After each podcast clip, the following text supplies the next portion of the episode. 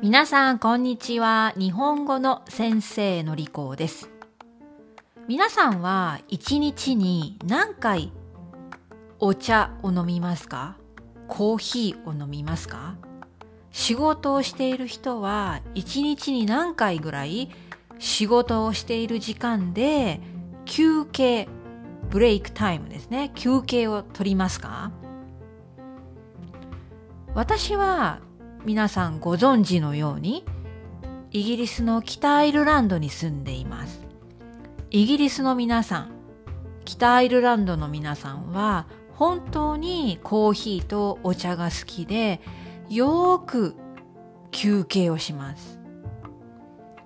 まあ私は今ね、自宅勤務、家で働いているけれども、まあ普段オフィスで働いている時、同僚の人たちはですね、だいたい朝仕事がついて、仕事についてすぐ飲み物を用意します。コーヒーか紅茶ですね。だいたい。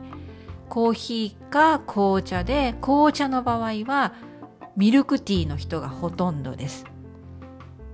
そして10時ぐらいになったら午前の紅茶タイムがあるんです。絶対に紅茶またはコーヒーを10時ぐらいに取りますね。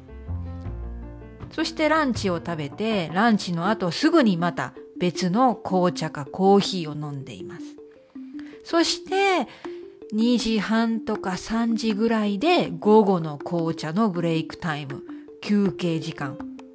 だから一日に会社で何度もお茶の時間をしてるんですね。このお茶を飲む、まあイギリスでは紅茶が多いんですけれども、本当にみんなよくすることです。ミルクティー。えー、イギリス人の紅茶の飲み方、ね、紅茶の飲み方はミルクティーで、まず濃いめ、濃いめに紅茶を作ります。普段は高い紅茶は飲みません。スーパーで買った安いティーバッグの紅茶ね。それを濃いめに入れて、そしてたっぷりとミルクを入れます。砂糖はあんまり皆さん入れないですね。私の同僚の皆さんは砂糖なしのミルクティーをよく飲んでいます。皆さんの国にもこういう休憩時間、お茶を飲む時間、コーヒーを飲む時間、まあ、イギリスでいう午後の紅茶、アフアフタヌーンティーのような習慣がありますか？北欧北欧スカンディネビアン北欧の国々の中でスウェーデンにも同じような習慣があります。その名前はフィカ F-I-K-A フィカスウェーデン語になります。フィカというコーヒーブレイクの文化があります。私にはスウェーデンに家族がいます。私の旦那さんの妹、私にとっては義理の妹がスウェーデンに住んでいます。彼女はペルー人ですが、スウェーデン人の旦那さんと、そして一人の子供。まあ今まだ赤ちゃんなんですけれども、3人でスウェーデンに暮らしています。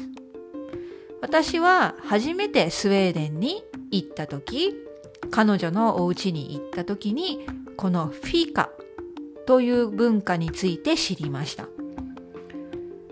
コーヒーやお茶を飲んで、そして何かお菓子を食べる。その文化がスウェーデンにもあります。本当かどうかわかりませんが、スウェーデンは世界で最もコーヒーを消費する、飲む、使う国の一つだそうです。